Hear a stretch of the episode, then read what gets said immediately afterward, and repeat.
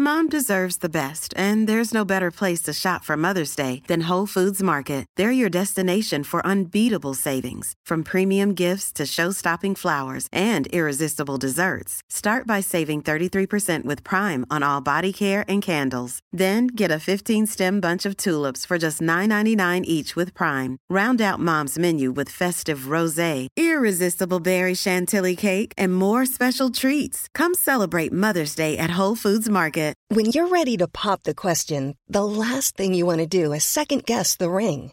At Bluenile.com, you can design a one of a kind ring with the ease and convenience of shopping online. Choose your diamond and setting. When you find the one, you'll get it delivered right to your door. Go to Bluenile.com and use promo code LISTEN to get $50 off your purchase of $500 or more. That's code LISTEN at Bluenile.com for $50 off your purchase. Bluenile.com code LISTEN.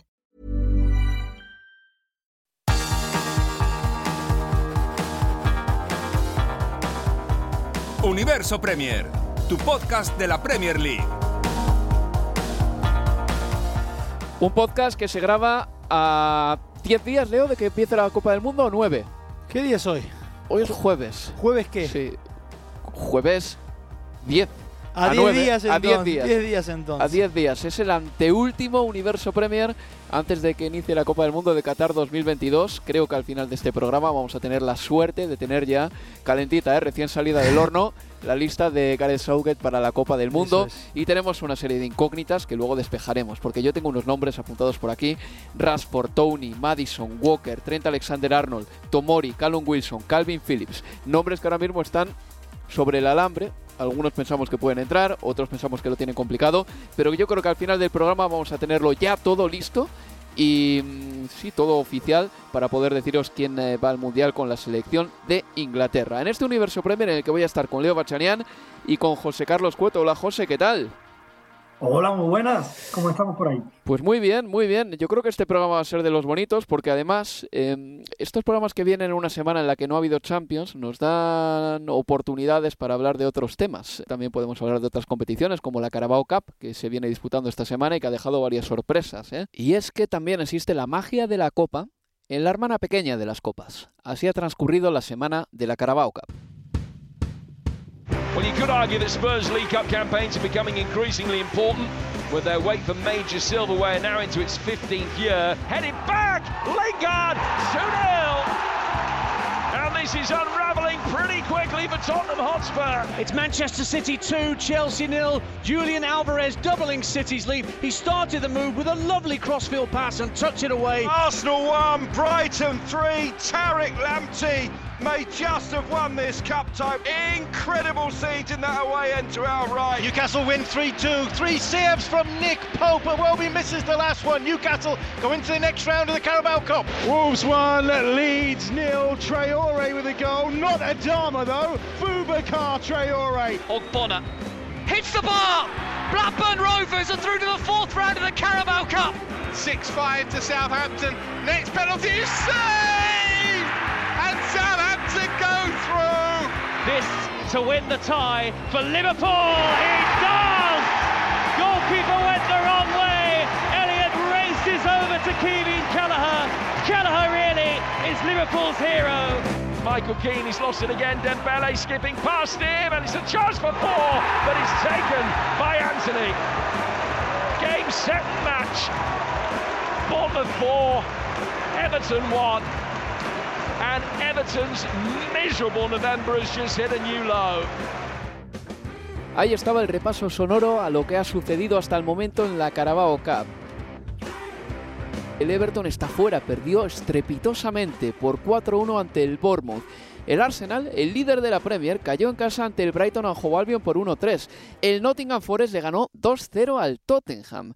Y el Manchester City venció por 2-0 al Chelsea. El Wolverhampton Wanderers, por cierto, le ganó 1-0 al Leeds United. Y me detengo en el Wolves un segundo porque se ha confirmado que el Wolves no solo se trae a Julen Lopetegui, sino que por petición expresa de Lopetegui, el Wolverhampton Wanderers se traerá también a Fran Garagarza y a su equipo, en principio como consultor, o mejor dicho, asesor técnico. Fran Garagarza fue el arquitecto de Eibar que se mantuvo muchísimas temporadas en primera división. Y unos que llegan y otros que se van. Aparte de la llegada de Julen Lopetegui, destaca la marcha, el cese de Ralph Hasenhutel. Ya no es el entrenador del Southampton. A partir de ahora será Nathan Jones quien se haga con las riendas del equipo. Nathan Jones viene del Luton Town y ha firmado tres años y medio con la entidad del sur de Inglaterra, el Southampton. Otros temas de la semana han sido, por ejemplo, la posible venta del Liverpool, que al final, bueno, pues eh, el lunes creo que levantó mucho revuelo. Luego ya el eh, martes, eh, Jürgen Klopp se encargó de apaciguar un poco los ánimos, diciendo que más que una venta de Fenway Sports, realmente lo que Fenway Sports estaba haciendo era buscar nueva inversión para el club. Sea como fuere, será un tema que traerá cola en las próximas semanas y del que seguiremos informando siempre que tengamos un programa. Nada, pues hechas estas escuetas presentaciones, vamos a hablar de lo primero de todo, que es eh, la Carabao Cup, porque ya se ha jugado mm, esta ronda casi al completo, eh, con la excepción del Manchester United Aston Villa, que se va a jugar este jueves, un Manchester United Aston Villa que también que se jugó en Premier League el pasado domingo con victoria para los villanos. El martes el Bournemouth le ganó por 4-1 al Everton, el Bristol City eh, perdió en casa 1-3 con el Lincoln City. El Borley le ganó 3-1 al Crowley Town. El eh, Leicester City eh, venció por 3-0 en casa al Newport County. El MK Dons ganó por 2-0 al Morecambe. El Steven H y el Charlton Athletic empataron a 1. Pasó el Charlton Athletic en penaltis. El Brentford y el Gillingham empataron a 1 en el GTEC Community Stadium de Brentford. Y el Gillingham ganó por 6 a 5 en penaltis, así que el Brentford está fuera. Y ya el miércoles vinieron los partidos más interesantes. Como he dicho, el Arsenal perdió en casa 1 a 3 con el Brighton and Hove Albion, el Newcastle y el Crystal Palace empataron a 0 y el Newcastle en penaltis terminó pasando. Nick Pope, por cierto, paró tres penas máximas. Una de ellas una parada impresionante ante Luka Milivojevic. El Nottingham Forest le eliminó al Tottenham, ganó 2 a 0 el Nottingham de Steve Cooper. El Southampton y el Sheffield Wednesday empataron a 1 el Southampton ganó 6-5 en penaltis. El West Ham United y el Blackburn Rovers empataron a 2. El Blackburn Rovers pasó en penaltis. El Liverpool y el Derby County también empataron a cero, empataron y en penaltis Kelleher fue el auténtico salvador de los Reds. El Liverpool está en la próxima ronda. Y el Manchester City le ganó 2 a 0 al Chelsea. Marez y Julián Álvarez eh, demostraron bueno, que son buenos suplentes en este equipo y que podrían apuntar también perfectamente a ser titulares. Por cierto, el argentino no deja de marcar últimamente. Empezamos por ese partido. Manchester City 2, Chelsea 0. Leo, tuviste ese encuentro y me dijiste que fue un buen partido de fútbol en el que algunos jóvenes te llamaron poderosamente la atención, como uno del Chelsea. Uno del Chelsea, pese a la derrota, pero que lo, hizo muy bien. El carrilero por, eh, por izquierda, 18 años apenas, Lewis Hall, jugó su segundo encuentro en la primera del Chelsea. Realmente por esa banda lo hizo muy bien. Tuvo la oportunidad de marcar, de no ser por, eh, por Ortega, el arquero español suplente del City, que ayer fue titular, Estefan Ortega, que de es mejor que Stephen, ¿eh? Sí, sí. Bastante mejor. Bastante mejor. Hoy están en la Championship. Eh, el, estadounidense, que además no va a ir al Mundial, había participado de toda la etapa eliminatoria, pero no va al Mundial. Pero volviendo a, Ortega, fueron las figuras ayer del triunfo de, del City. Y de hecho le niega con el partido 0 a 0 lo que hubiera sido un gran gol a, Lewis Hall en una acción en la que queda mano a mano dentro del área. Tiene que definir con derecha el zurdo Hall, pero estuvo muy, pero muy bien eh, Ortega en un City que quizás contrario probablemente a lo que hubiera querido Guardiola, el partido tuvo muchísimo vértigo, tuvo poco control por momentos el City, aunque de todas maneras tuvo las mejores opciones para marcar cuando el partido estaba, estaba 0 a 0. El Chelsea pudo haberse puesto en ventaja sin problemas en el, primer tiempo, sobre todo jugando eh, a la contra, pero un par de, puntos altos, porque Rodri, como siempre, y, su GPS estuvo bien, porque vos marcabas Mares y, Julián Álvarez también lo, lo hicieron bien. Rico Lewis en la banda derecha volvió a a, confirmar lo que le habíamos visto en Champions ante, ante el Sevilla. Para mí, otra vez Jack Grealish, quizás el que menos, venía ya de un fin de semana eh, en el que su actuación ante el Fulham no había sido para nada trascendente. Ya su primer tiempo ante el Sevilla, pese a que Guardiola lo había valorado, yo creo que no había sido más de, seis puntos. Y ayer, eh, en acciones en las que sus compañeros en general decidían en uno o dos toques, cada vez que el balón pasaba por él, se ralentizaba todo, jamás puso un compañero de frente al arco en situación de, gol, al contrario que Gundogan, que cada vez que aparece cerca del área te deja en posición de, definir o de rematar, y para mí es otra vez una oportunidad desperdiciada de parte de, Jack Grealish, pero eh, en general yo creo que fue una buena actuación del City y positivo. Te voy a decir, José, cuatro fichajes que costaron más de 100 millones. Jack Grealish, Paul Pogba, Philippe Coutinho, Ousmane Dembélé. De esos cuatro, ¿quién es el que peor ha salido de los cuatro? es difícil meter en el mismo saco a Jack Grealish junto con los otros tres, bueno, que como digamos llevan más recorrido, han dado más tiempo. Yo diría, me pregunto por el peor. El que peor ha salido de esos cuatro que te he dicho. Yo diría que el peor mirando con perspectiva ha sido el de Philippe Coutinho. Pero porque hemos también tenido tiempo de ver, bueno, su recorrido, estuvo cedido al Bayern de Múnich, luego fue finalmente vendido. Yo creo que Dembélé parece estar dando algunos síntomas de resurrección bajo Xavi. Es cierto que algunos no nos termina de convencer algunas de las decisiones que toma en el campo, pero por lo menos parece ser más relevante en el equipo. Parece ser que finalmente hay un esfuerzo por terminar de amortizarle y yo creo que ya Grealish todavía lleva poco tiempo, ¿no? O sea, recuerdo pocos fines de semana atrás, precisamente en el derby contra el Manchester United, ya Grealish hizo un gran partido. Ahora, seguramente lo que se pagó en su momento ya estuvo pues, por, por encima de su costo real de mercado, pues hay que ver cómo termina encajando. Eh, vamos a ver al final el balance de temporada. Yo creo que esta temporada, una vez termine el año futbolístico, pues nos dará bastantes elementos, bastantes matices para jugar y ver si le podemos meter en el cajón de los peores o los mejores, mejores de esos fichajes que costaron más de 100 millones de libras. Pero en el Aston Villa sí que nos parecía un jugador que tenía más cosas. Mira, en el Aston Villa a mí me parecía un jugador con repertorio. En el. Manchester City el otro día se queda con 10 el City, esto lo hablamos en el último Universo Premier, y de repente a Kevin De Bruyne le sacas el repertorio porque cambias de posición y es capaz de jugar en otra posición. A Bernardo Silva también eh, se le sacó el repertorio porque pasó de jugar de extremo derecho a medio centro defensivo. Jack Grealish parecía en el Aston Villa que tenía una paleta infinita de posibilidades y sin embargo en el City ha quedado reducido al hombre que abre el campo. Pero en esa banda no está dando todo eso que pensábamos que podía dar. Ni siquiera velocidad, ni siquiera mucho desborde. Bueno, y de hecho ayer, aún pese a que yo insisto, a mí no me llenó los ojos, no me convenció otra vez la actuación eh, que tuvo anoche por eh, Copa de la Liga ante el Chelsea, aún dentro de esto que digo, yo creo que por momentos, por pasajes, anoche tuve la sensación de que Guardiola le dio algo más de libertad para ver algo más de aquel Grillis del, del Aston Villa. ¿A qué me refiero con más libertad? jugó más tirado hacia adentro. Con Sergio Gómez haciendo la banda, lo desdoblaba y eso quizás la oportunidad de tener un lateral puro, como es Sergio Gómez, un lateral izquierdo y la posibilidad de que éste haga todo ese recorrido, de que sea él el que esté más pegado a la banda, quizás nos permita pensar en un gris que se pueda parecer bastante más al de, al de Aston Villa. De hecho, este Grealish tirado algo más hacia adentro, tuvo un par de remates a hacer de media distancia, uno que se fue muy cerca del poste derecho y yo de Mendy y otro que tapó el propio Mendy eh, volando sobre, sobre su posto izquierdo. Pero yo creo que allí contra la raya jamás vamos a ver la, mejor versión de, de bueno, en fin, no sé, tendrá sus buenos momentos y yo espero que los tenga, pero en este momento me da la impresión de que es un jugador que que no, no, está a la altura de, de, ser un titular del Manchester City. Pero bueno, uno de los partidos que más me llamó la atención fue la derrota del Tottenham, que fue su segunda derrota en cuestión de cinco días, porque en el fin de semana también perdió contra el Liverpool en un partido en el que tiró la primera parte. Y contra el Nottingham Forest decía Leo Bachanian que prácticamente también. Para el Nottingham marcaron Lodi y Lingard. Y José, el Tottenham no sacó un balonce. Harry Kane, de hecho, jugó. Seguro que a Gareth Southgate eso le dio urticaria. Ver que su delantero centro jugó también en la Carabao Cup. Pero Conte no está rotando demasiado. El equipo que sacó fue competitivo.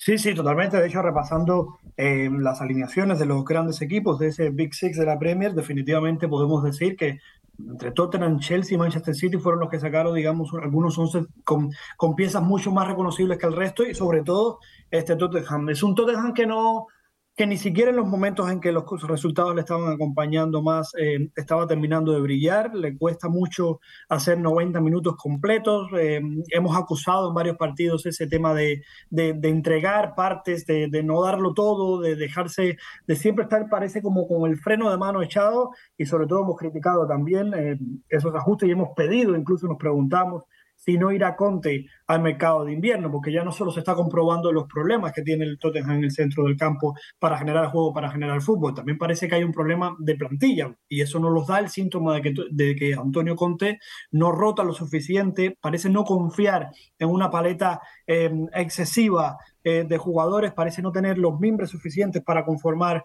eh, una temporada ya de por sí complicada, con el Mundial de por medio, con mucha acumulación de partidos. Y yo creo que en ese síntoma de que a lo mejor no confía en toda la profundidad de su plantilla, también está uno de los problemas, ¿no? Quizá los jugadores tienen una carga excesiva de partidos en este comienzo de temporada y eso puede ser otro de los tantos motivos por los que estamos viendo el Tottenham que no está brillando en esta campaña, incluso, repito, en esos momentos de la temporada en que los resultados le han acompañado, digamos, incluso en rachas bastante buenas. Y estoy de acuerdo contigo, José, y mientras me contabas esto, estaba pensando que también ha sido muy complicado para los equipos grandes jugar Champions y Premier League, todo comprimido en cuestión de ocho semanas, porque la Champions empezó a principios de septiembre y para principios de noviembre ya habían terminado eh, los primeros seis partidos, la fase de grupos. Normalmente la Champions se juega en un mes más, la fase de grupos, y mira al Atlético en España mira el Sevilla en España, mira lo que está sufriendo el Tottenham, que está bien en la Premier, pero últimamente le está costando un montón sacar los resultados. Creo que también este calendario ha sido incendiario con estos equipos y a la mínima baja que tenías es que te encontrabas con un problemón. Mira el Barcelona también, que solo ha podido aguantar una competición. Y ya luego se juntaban dos cosas, ya no solo la acumulación de partidos, sino que mientras se iban acercando también las fiestas mundialistas, hemos visto claramente, esto no es casualidad, como jugadores que potencialmente iban a ser convocados con sus selecciones nacionales, pues empezaban también a poner un poco em, la, mano em, en, el freno y pues, se les veía claramente que empezaban de alguna manera a guardar, a administrar esfuerzos con cara, con vistas a la cita mundialista y aún así hay un aspecto más de, este Tottenham que también lo charlábamos un poco el otro día con el Liverpool, esto de casi de tirar por la borda en general o últimamente en los primeros tiempos. Van ocho partidos consecutivos por todas las competiciones, Premier, eh, Champions League, incluyendo también el partido de anoche por, eh, por la Copa de la Liga, en los que los Spurs no marcan un gol en la primera parte. Y van cinco partidos consecutivos en los que en algún momento del encuentro están dos goles abajo, en los que tienen que tirar, intentar tirar de la heroica, que algunas veces es posible, como ante el Bournemouth, y otras no cuando, lo que ustedes vienen hablando, cuando la acumulación de partidos es tanta, cuando el cansancio es tanto, cuando los miedos con el Mundial tan cerca es grande también, ya la heroica es un poquito más difícil. Estás diciendo, por lo tanto, estás abogando porque la gente no vaya al Tottenham Hotspur Stadium en la primera parte. que, se queden tomando algo y salten a la grada para los segundos 45 minutos. Y que paguen la mitad. sería lo ideal, sería, lo lógico. Escuchamos a Antonio Conte, el técnico del Tottenham, después de esta derrota. Hacía un balance de lo que ha sido su año. It's clear, no, it's clear the situation, no? and uh, I always say that uh, uh, to play Premier League uh, and Champions League uh, is really, really difficult, uh, especially I repeat for for us because um, in only one year we changed a lot, no? We changed a lot, and last season the squad was was prepared for the Conference League, and and this season was totally different, and we tried to uh, to change players and then uh, to, to sign uh, new players. But I think this process uh, uh, has just started, and uh, we need a bit of time also to yeah to prepare a squad strong to face Premier League, Champions League, and then also competition, domestic competition like Carabao Cup and FA Cup. A ver, varias cosas que me interesan eh, de todo lo que ha dicho Antonio Conte. A ver, rápidamente. Dice que es difícil jugar la Champions y la Premier mm, eh, simultáneamente, especialmente para ellos. Ahí hay un matiz que, que me cuesta comprender un poco. También reconoce que han cambiado mucho en un año, que la temporada pasada estaban disputando la Conference League, este año sí, están jugando la Champions, pero que para ello han fichado y han cambiado jugadores. Y habla de que este es un proceso que acaba de empezar y que necesita tiempo para preparar una plantilla fuerte ha llegado mediados de octubre principios de noviembre y este proyecto se ha estancado. En este momento el Tottenham está estancado. ¿Es atribuible únicamente al cansancio? Es la pregunta que yo me hago. ¿O se necesita más? No, que el cansancio sea solo el único argumento no, no, no, me parece. Tampoco creo que Conte lo haya eh, utilizado en algún momento de la temporada como, como tal. Y aún así, yo creo que para mí está por debajo de las expectativas de lo que pensaba en el verano este Tottenham. Coincido con José de que ha sacado mucho más resultados de lo que el juego nos podría haber hecho creer. Pero al mismo tiempo, en un Tottenham en el que, insisto, para mí por debajo de las expectativas, aunque con el atenuante, si querés, de lesiones en futbolistas importantes por momentos, al comienzo de temporada Son no encontraba el arco y era suplente por partidos, hasta que marcó ese trick ante el Leicester en el norte de Londres. Kulusevski lesionado y había sido importantísimo. Richarlison cuando comenzaba a mostrarse como el que en su mejor versión del Everton o de Watford, lesionado también. Eh, problemas en defensa con Romero, que un día está, tres fechas no está, luego vuelve. En fin, en varios lugares algunos problemas físicos. Pero aún así, yo creo, si vos pensabas al comienzo de temporada que el Tottenham iba a pasar primero de grupo en Champions y que antes de irnos al parón eh, para que se juegue el Mundial iba a estar en zona Champions, porque si le gana el Leeds el sábado, confirma por lo menos su zona de Champions. Entonces creo yo, cuarto lugar en Premier, clasificado como primero de grupo en Champions, no me terminaría cerrando como un mal semestre, pese a que, insisto, para mí está jugando por debajo de las expectativas que tenía en agosto de este año. Lo que nos pasa, yo creo, Leo, es que tú y yo lo vemos con la frialdad del que es imparcial pero los aficionados del Tottenham se están aburriendo. De hecho, lo han silbado. esas cosas cuentan y objetivamente el equipo está bien. O sea, se ha clasificado para la siguiente ronda de la Liga de Campeones, está todavía en puestos de Champions, quiero recordar cuarto por detrás del Newcastle. y bueno, sí, ha perdido en la Carabao Cup, pero al mismo tiempo esta no es la competición que da de comer al equipo, que por cierto no gana un título desde el año 2008 y la Carabao Cup 2023 tampoco va a ser. Eh, otro partido que me interesa es el Arsenal 1, Brighton and Albion 3. Arteta le dio un vuelco cuasi completo a la alineación de Stanford Bridge, hizo 10 cambios y el Brighton ganó. Eh, también jugó con algunos suplentes, ¿eh? jugó con cinco no habituales, entre ellos Tariq Lamptey, que marcó un golazo. Y escuchamos a Mikel Arteta ahora hablando de ese partido y mm, del futuro a medio plazo del Arsenal, porque el mercado empieza en enero de 2023 y creo que el Arsenal va a intentar pescar. We know what it is, but it's nothing new. I said it, I think, the first day after the transfer window. That's a window that is open, and um, I will have to discuss the options that we have, uh, the capacity that we have to make those changes, and um, and be on the market for any opportunity. Because as well, we don't know what's going to happen the last game in the World Cup, so it's it's a lot of options that are open. José, ¿qué necesita el Arsenal? Si es que necesita algo. Porque en el último Universo Premier, Leo yo, decíamos, sí, es verdad, la fuerza del Arsenal es curiosamente su plantilla corta, por lo menos en la Premier, porque como repite alineaciones, juega de memoria. Pero claro, si vas a llegar lejos en la Europa League y sigues en la FA Cup, necesitas más.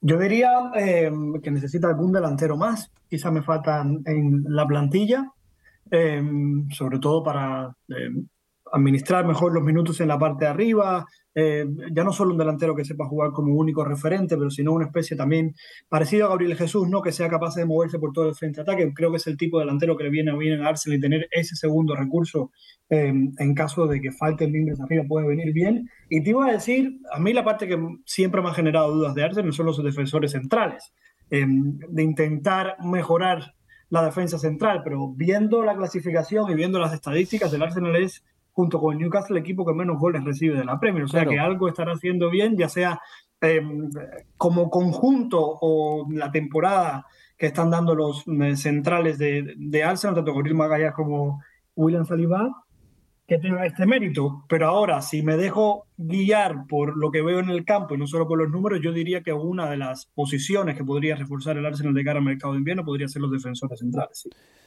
De todas maneras, eh, tiene recursos, porque Ben White puede ser central también, Tomiyasu puede hacer como central y están jugando como laterales. Yo creo que el equipo va bien y hay una cosa que me ha alegrado muchísimo, que Gabriel Jesús ha entrado en la convocatoria de Tite para la Copa del Mundo. Bueno, ¿eh? los dos, Martinelli. Y Martinelli también, sí. Bueno, eso me alegra también, pero creo que lo de Gabriel Jesús es incluso más merecido. O sea, lo que hizo el otro día en Stanford Bridge, lo visteis los dos, es impresionante. O sea, no es fácil ser el jugador que roba la pelota y ser el jugador que finaliza la acción. Porque muchas veces el que roba la pelota, a veces la suelta, se la da otro compañero. Gabriel está en un momento de forma en el que puede robarla en cualquier parte del campo y es él el que finaliza la acción. Se ha ganado, pero con todas las de la ley, estar en el equipo de Brasil y nos tenemos que olvidar de cuántos goles ha marcado. O sea, Gabriel Jesús creo que ha marcado cinco en Premier. Da igual, ¿Es la mitad de los goles que ha marcado Harry Kane? ¿Ha sido la mitad de bueno que Harry Kane esta temporada? La respuesta es no. O sea, Gabriel Jesús ha sido un jugador fundamental. Y además, yo creo que este semestre en Arsenal le ha servido, además de la explosión de, tanto jugador por banda eh, en la verdad amarela, para que Jesús ya no sea alternativa para jugar en la derecha del ataque. Jesús al Mundial va para jugar como número 9 flotando por todo el frente de ataque que se mueva como quiera, como le sucede con Arteta. Pero este semestre le sirvió a él y me parece que a Tete para ver que Jesús a la banda no va más. No está mal el equipo de Brasil, José. Si se, va a vender caro, se va a vender caro jugar en Brasil. ¿eh? Si, te gusta apostar, José, ponle algo de dinero a la selección brasileña. ¿eh? Es mi recomendación de no experto el dinero está ahí repartido bien entre Brasil y Argentina. Lo tiene todo, excepto quizá laterales, pero es que da igual, da igual, porque en Brasil no desdoblan. Brasil tiene un muy buen equipo y creo que aquí en Inglaterra la gente se ha venido dando cuenta tarde, porque el otro día leí un montón de reacciones de periodistas por Twitter, vaya equipazo tiene Brasil y tal. Llevamos un año y pico diciéndolo nosotros. En fin, vamos a hacer una pausa y a la vuelta seguimos con más Carabao Cup, hablamos de esa noticia de la posible venta del Liverpool que al final se convirtió en una búsqueda de nuevos inversores y también vamos a hablar del Newcastle United. Está tercero en la Premier League y creo que en el último Universo Premier no hablamos lo suficiente de este equipo. Una pausa y continuamos aquí en Universo Premier. Universo Premier, tu podcast de la Premier League.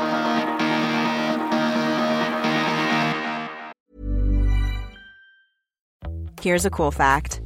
A crocodile can't stick out its tongue. Another cool fact you can get short term health insurance for a month or just under a year in some states. United Healthcare short term insurance plans are designed for people who are between jobs, coming off their parents' plan, or turning a side hustle into a full time gig. Underwritten by Golden Rule Insurance Company, they offer flexible, budget friendly coverage with access to a nationwide network of doctors and hospitals. Get more cool facts about United Healthcare short term plans at uh1.com. There's never been a faster or easier way to start your weight loss journey than with PlushCare. PlushCare accepts most insurance plans and gives you online access to board-certified physicians who can prescribe FDA-approved weight loss medications like Wigovi and Zepbound for those who qualify. Take charge of your health and speak with a board-certified physician about a weight loss plan that's right for you. Get started today at plushcare.com slash weight loss. That's plushcare.com slash weight loss. plushcare.com slash weight loss. Hey there, it's Michelle Norris. I'm host of a podcast called Your Mama's Kitchen. When I travel, I'm usually looking for a way to find a taste of home when I'm not at home. And one of the things I love to do when I am at home is entertain. And Airbnb allows me to do that. When I was in California recently, I rented a house that had a great kitchen. And when we were sitting around the table, we we're all thinking, we're in someone else's house. Someone could be in all of our homes as well. If you have a home, but you're not always at home, you have an Airbnb. Your home might be worth more than you think. Find out how much at airbnb.com/slash host.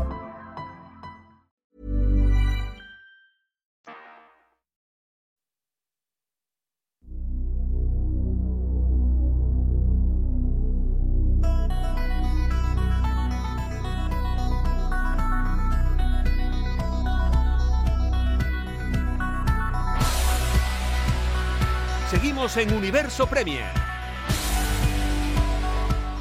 Seguimos hablando de la Carabao Cup, vamos a hablar del Liverpool. Eh, imagino que habrá poco que rascar de ese partido en el que Jurgen Klopp le dio un vuelco total a su once en el empate a cero ante el Derby County, que el Liverpool ganó en eh, penaltis. Pero hay que decir que Kelleher, el guardameta suplente del Liverpool, dijo presente, aquí estoy Leo, e hizo paradas de mucho mérito. Y además como la, la, temporada pasada, cuando también fue héroe Kelleher en Copa de la Liga, un Liverpool que pareciera en esta competencia se está acostumbrando a ganar por eh, series por penales, recuerdo ante el Leicester, donde Kelleher también fue figura, la final ante el Chelsea, donde también lo hizo por, eh, por penales, bueno, y ayer ante el, ante el Derby County, pero obviamente un 11 que, nada tiene que ver, absolutamente nada que ver con lo que vimos el, fin de semana. A principios de semana, la actualidad del Liverpool sufrió un tembleque considerable cuando se supo que Fenway Sports, el grupo que posee el Liverpool, tenía planeado vender el club.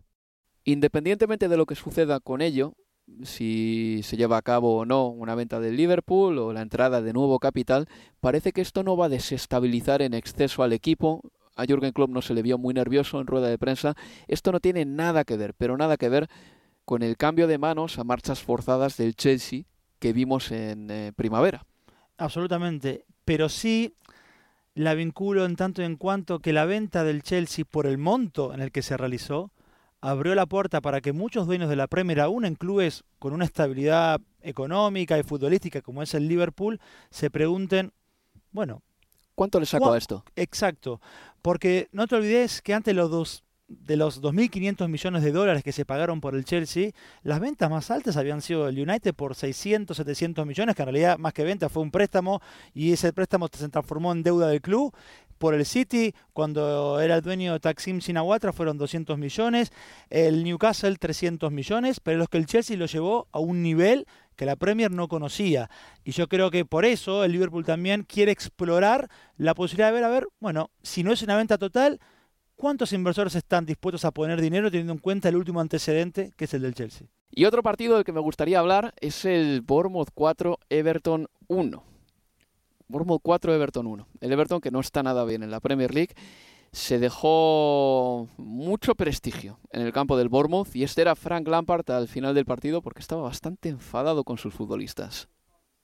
I learned more today about the strength of the squad and where we're at than I do by watching training every day. So that's really interesting to me and we have to understand that this season there may be and there will be difficult patches as we go forward. The mode changes because some players knock on your doors who want to play regularly when they're not playing and some players train well and actually make a case for playing.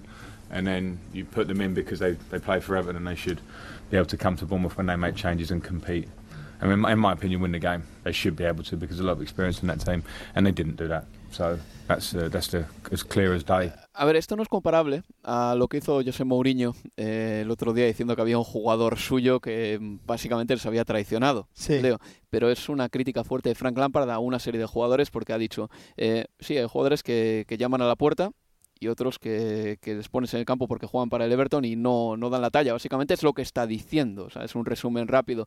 Pero acabó decepcionado con jugadores y además dijo algunos de esa experiencia. Y me pongo a mirar la alineación de Frank Lampard. fuerte. Y por ahí veo, por ejemplo, a ver, ¿qué no habituales puso Frank Lampard? Bueno, obviamente Begovic en el arco, pero... De acuerdo. Mason Holgate juega sí o no, porque ahora mismo con Cody lo tiene más complicado, pero Mason Holgate lleva un tiempito en el Everton y puede ser uno de esos señalados, se resbaló en uno de los goles del Bournemouth.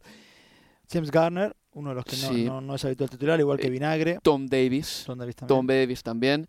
Y Patterson cometió un error bastante grosero en uno de los goles. Le quitaron la pelota por detrás como si fuese un juvenil.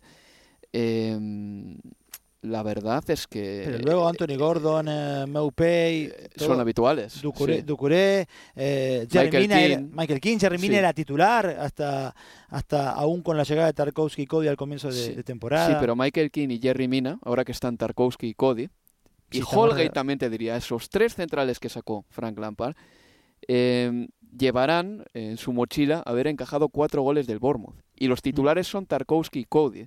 No sé por qué, pero me da que parte de las críticas van a- hacia esos centrales que, que este año lo van a tener difícil para jugar.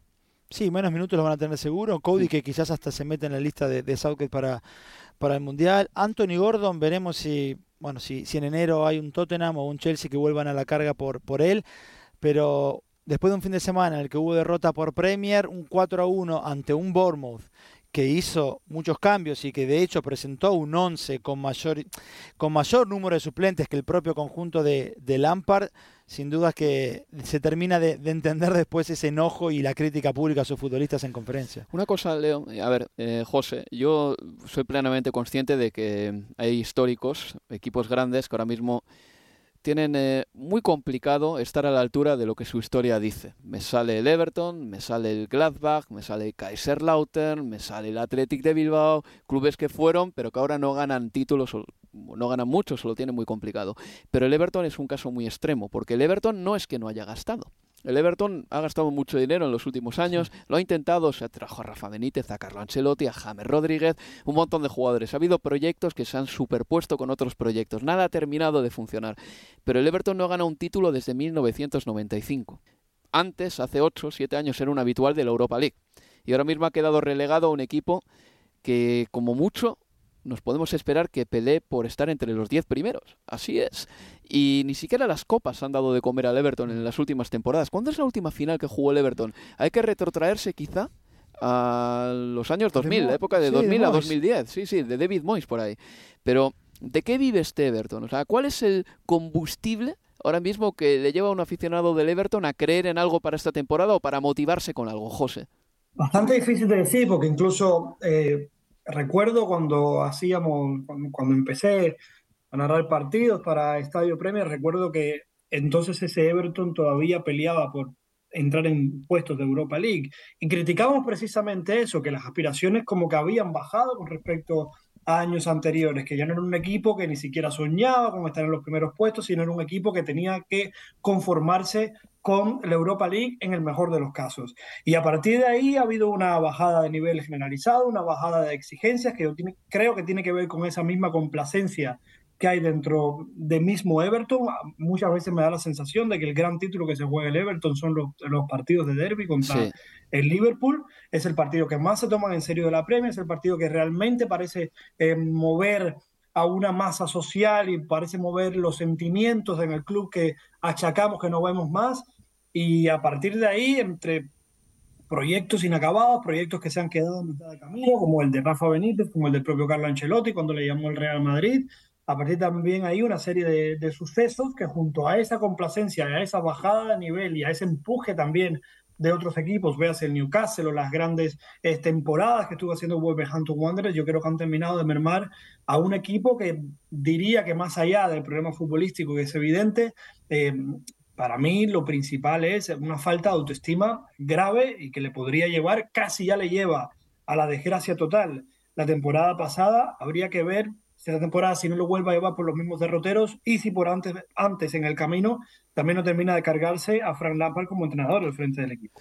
Sí, porque el Everton ahora mismo está con 14 puntos, nada más que dos puntos por encima del descenso. ¿eh? Es una situación compleja la que tiene el Everton. Y todo esto, este contexto, mientras construye un estadio en el puerto de Liverpool, que si uno lo ve de afuera, se imagina eh, en plena construcción y ya ve lo grandioso que, va a terminar siendo, se imagina que va a ser propiedad de un equipo que está peleando arriba. Y la realidad es que eh, son dos realidades completamente distintas. La de un equipo que está construyendo un estadio pensando en retomar...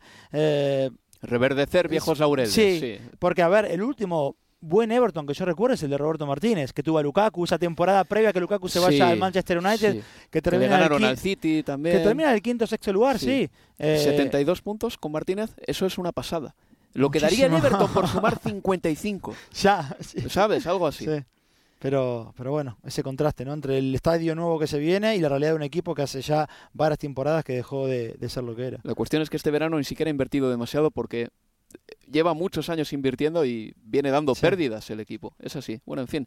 Vamos a pasar a hablar de un equipo al que le va bastante mejor. Bastante, pero bastante mejor. Es el Newcastle United que pasó en Carabao Cup gracias a Nick Pope, que paró tres penaltis ante el Crystal Palace. El pasado martes, es decir, hace dos días, el 8 de noviembre, Eddie Howe, el entrenador del Newcastle, celebró un año completo como técnico de las Urracas. Eh, se hizo cargo de un Newcastle que iba decimonoveno y que no había ganado ningún partido de 11 en la pasada temporada, cuando Eddie Howe se hizo cargo del equipo, como digo. En eh, verano se dejó 123 millones de libras. Y en el invierno de 2022, en enero, se dejó 90. Por lo tanto, se ha dejado 213 millones en total en los últimos 10 meses. No ha hecho grandes ventas. La única venta a un equipo de primera división fue la de Fede Fernández al Elche, que yo creo que esa venta no se, no se daría por más de 5 o 6 millones, pero fichó muy bien. Se trajo a Trippier, a Guimaraes, a Dan Barn, a Chris Booth, a Target, a Pope, a Botman y a Isaac. Todos esos van a ser o serán titulares o son titulares, con la excepción de Chris Booth. Y el Newcastle ahora mismo está en un momento muy bueno. Tiene 29 puntos después de 14 partidos, que es su, su mejor colecta desde la temporada 96-97. Ha concedido nada más que 11 goles, es la mejor defensa de la Premier junto a la del Arsenal, está imbatido en casa. Además, eh, desde que llegase Eddie Howe, para que nos hagamos una idea de lo bien que ha estado el Newcastle, ha conseguido 71 puntos, el Chelsea en ese mismo periodo ha conseguido 69. Es decir, el Newcastle ha conseguido en el último año más puntos que el Chelsea. La situación es muy buena y este fin de semana el Newcastle, José Cueto, recibe al Chelsea en casa. El momento del Newcastle es muy bueno. ¿Cuánto nos podemos venir arriba? Bueno, ya que lo tenemos tan cerca, igual nos podríamos esperar el fin de semana. que juega contra el Chelsea, un equipo precisamente con el que le estamos comparando y con el que tiene una puntuación eh, tan similar para ponerle, digamos, un techo al Newcastle United. Yo creo que tiene una cosa muy importante en Newcastle United, es que sí se han generado expectativas por la inversión, pero tampoco se han generado expectativas desaforadas. Entonces, es un equipo que se le ha permitido o que se ha permitido a sí mismo crecer. No son fichajes de, de, mucho relumbrón, no son fichajes galácticos, pero son fichajes inteligentes, son fichajes de proyecto. Em, la plantilla está compensada, eh, se le va a ingresar más dinero aún. Han invertido en varias áreas del club, ya no solo la parte de lo que es eh, directamente en el campo. También estuve leyendo sobre bueno, inversiones eh, eh, para mejorar las instalaciones de entrenamiento, para mejorar las propias instalaciones de St. James Park. Está haciendo las cosas de manera muy inteligente, no tiene esa presión de expectativas que a lo mejor se le pusieron muy rápidamente al Manchester City cuando empezaron las grandes inversiones por parte de los Emiratos Árabes. Entonces yo creo que a partir de ahí hay que ver, hay que dejar, los resultados están llegando y sobre todo, Álvaro, para mí lo más importante que estamos viendo este Newcastle es que Ahora cada vez que vemos la jornada y vemos que juega contra un equipo que está por debajo en la clasificación, no dudamos ninguno en decir que Newcastle es claramente favorito para ganar el partido. Y cuando miramos un partido en que Newcastle se enfrenta contra equipos de, más nombre, véase Liverpool, Manchester City, por ahí decimos, uff, aquí va a tener un partido muy difícil. Y así ha pasado. Contra el Manchester City empataron, contra el Liverpool perdieron en el último minuto. A ver qué pasa ahora contra este Chelsea que no llega en buen momento. De hecho, el Newcastle llega en bastante mejor momento. Después de este fin de semana, yo creo que sería, y justo antes del Mundial además, yo creo que sería un buen momento para eh, tomarnos en serio la candidatura de este Newcastle United a la próxima edición de la Liga de Campeones. Nombres propios, Leo. Hay varios, ¿eh? Trippier, Miguel Almirón, em, el portero Nick Pope. Y hay otros dos que me llaman mucho la atención, que son Botman y Sar, han sido titulares en 11 partidos de Premier juntos y no han perdido todavía un partido de Premier cuando han jugado juntos de titulares, dejando cinco puertas a cero. Es que eso es lo, lo extraño. En general, cuando llegan varios futbolistas, vos marcabas siete nombres y siete importantes Siempre hay alguno, uno, dos o hasta tres por ahí que no terminan encajando, pasa algún problema con alguno de ellos y sin embargo todos han encajado perfecto en lo que quiere Howe, han encajado perfecto en el 11. De hecho, la llegada de Botman este verano generó que ahora Dan Burns sea lateral izquierdo y ya no central con Shark como era hasta el cierre de la temporada pasada. El lateral izquierdo más antiestético que he visto en mi vida. Pero bueno, demasiado alto, sí. más de dos metros.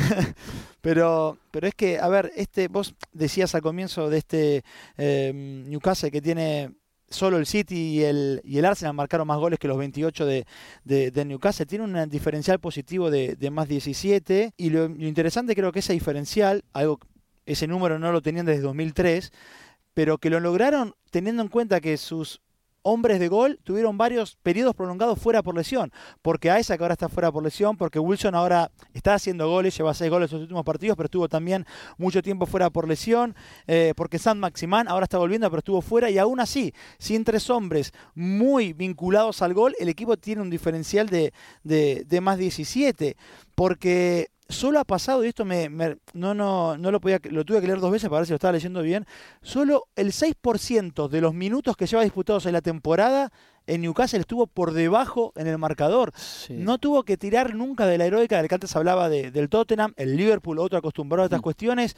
Eh, y sin embargo, la última vez que, el, que Newcastle estuvo al descanso en desventaja fue allá por agosto, ante Wolverhampton y, en casa. Y después cuando vas a los nombres propios, que obviamente eh, también terminan de cerrar, creo yo, el, círculo de una temporada muy pero muy buena, lo de Almirón me parece que es, eh, es digno de, recalcar, goleador del equipo con, con, con ocho gritos, me parece que ya nos olvidamos, pero es que queda marcadísimo el cambio de estilo de un equipo que antes tenía a Steve Bruce como entrenador hmm. y el que ahora tiene a, Eddie Howe, más allá obviamente de toda la inversión y los, y los buenos futbolistas que, que llegaban. Sí, buenos, pero no excelsos. ¿eh? No, no, es no, que, por eso, esa es una cosa que me llama mucho ningún la galáctico, por eso, buenos, pero ninguno que vos digas te has volado la cabeza. No, no, no, no, no. No es el Robinho que se trajo el Manchester City cuando llegó el, el capital árabe a, al costado azul de, de Manchester.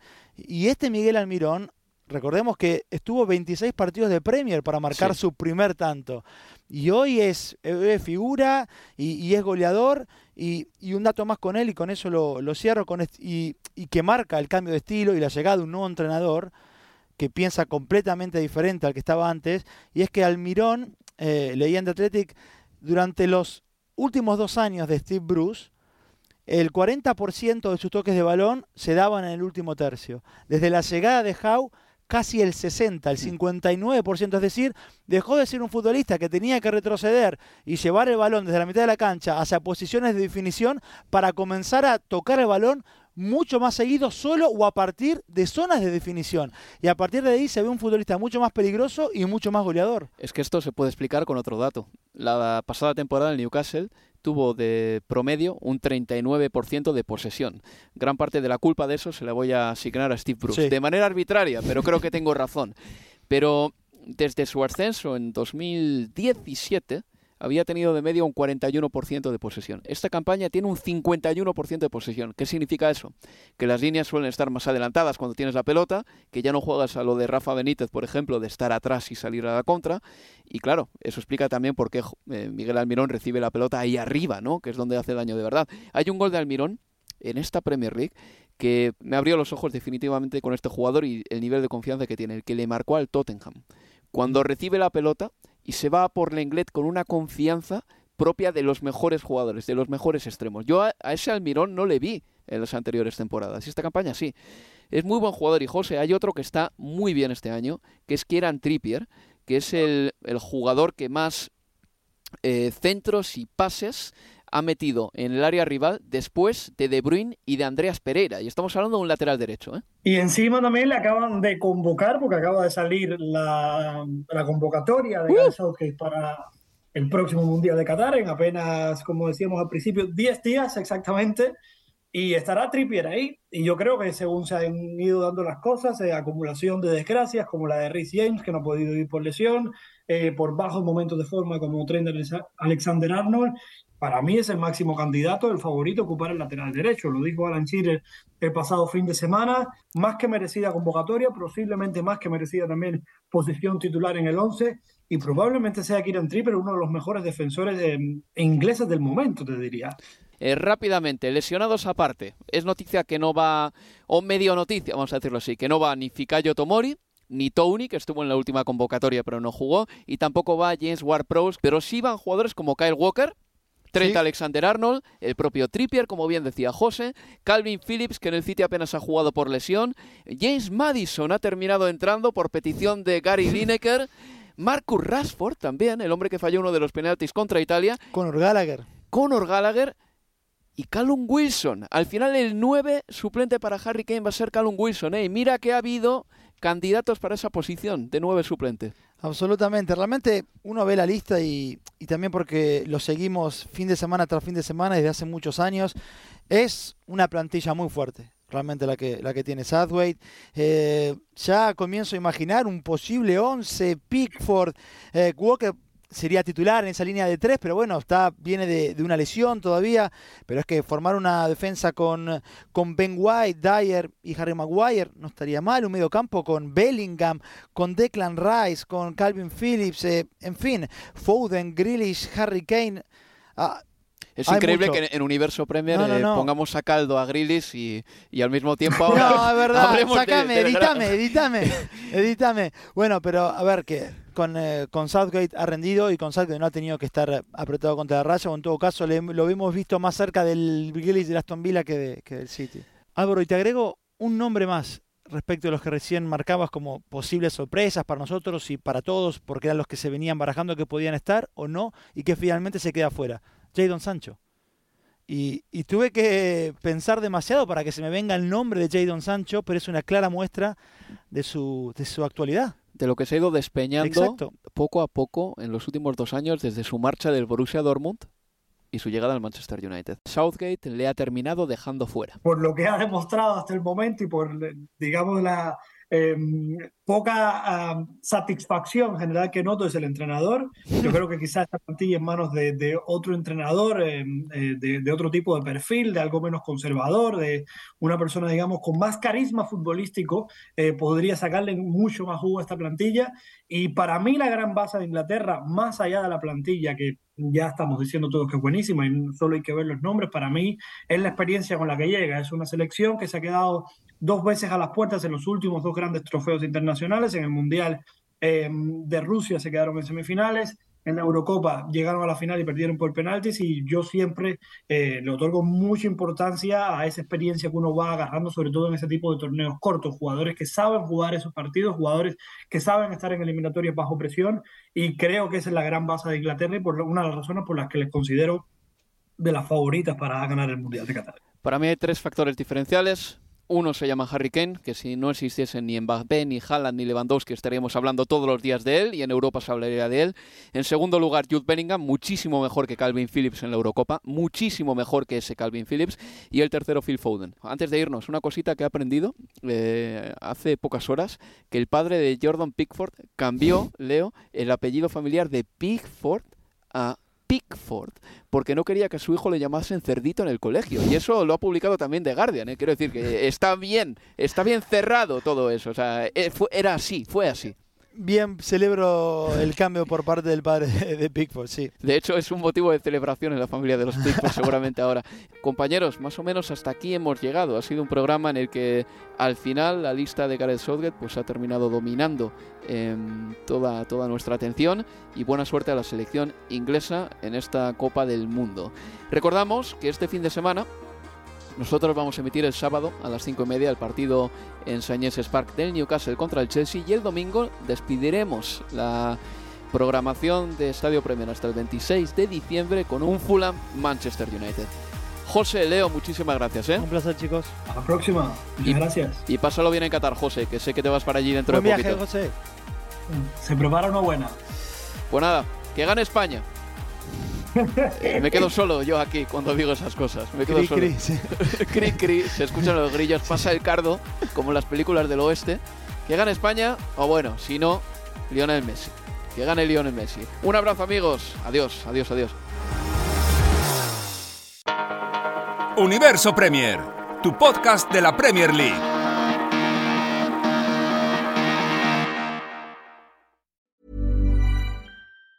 Even on a budget, quality is non-negotiable. That's why Quince is the place to score high-end essentials at 50 to 80% less than similar brands. Get your hands on buttery soft cashmere sweaters from just 60 bucks, Italian leather jackets, and so much more. And the best part about Quince, they exclusively partner with factories committed to safe, ethical, and responsible manufacturing. Elevate your style without the elevated price tag with Quince. Go to quince.com slash upgrade for free shipping and 365-day returns. Mom deserves the best, and there's no better place to shop for Mother's Day than Whole Foods Market. They're your destination for unbeatable savings, from premium gifts to show-stopping flowers and irresistible desserts. Start by saving 33% with Prime on all body care and candles. Then get a 15-stem bunch of tulips for just $9.99 each with Prime. Round out Mom's menu with festive rosé, irresistible berry chantilly cake, and more special treats. Come celebrate Mother's Day at Whole Foods Market.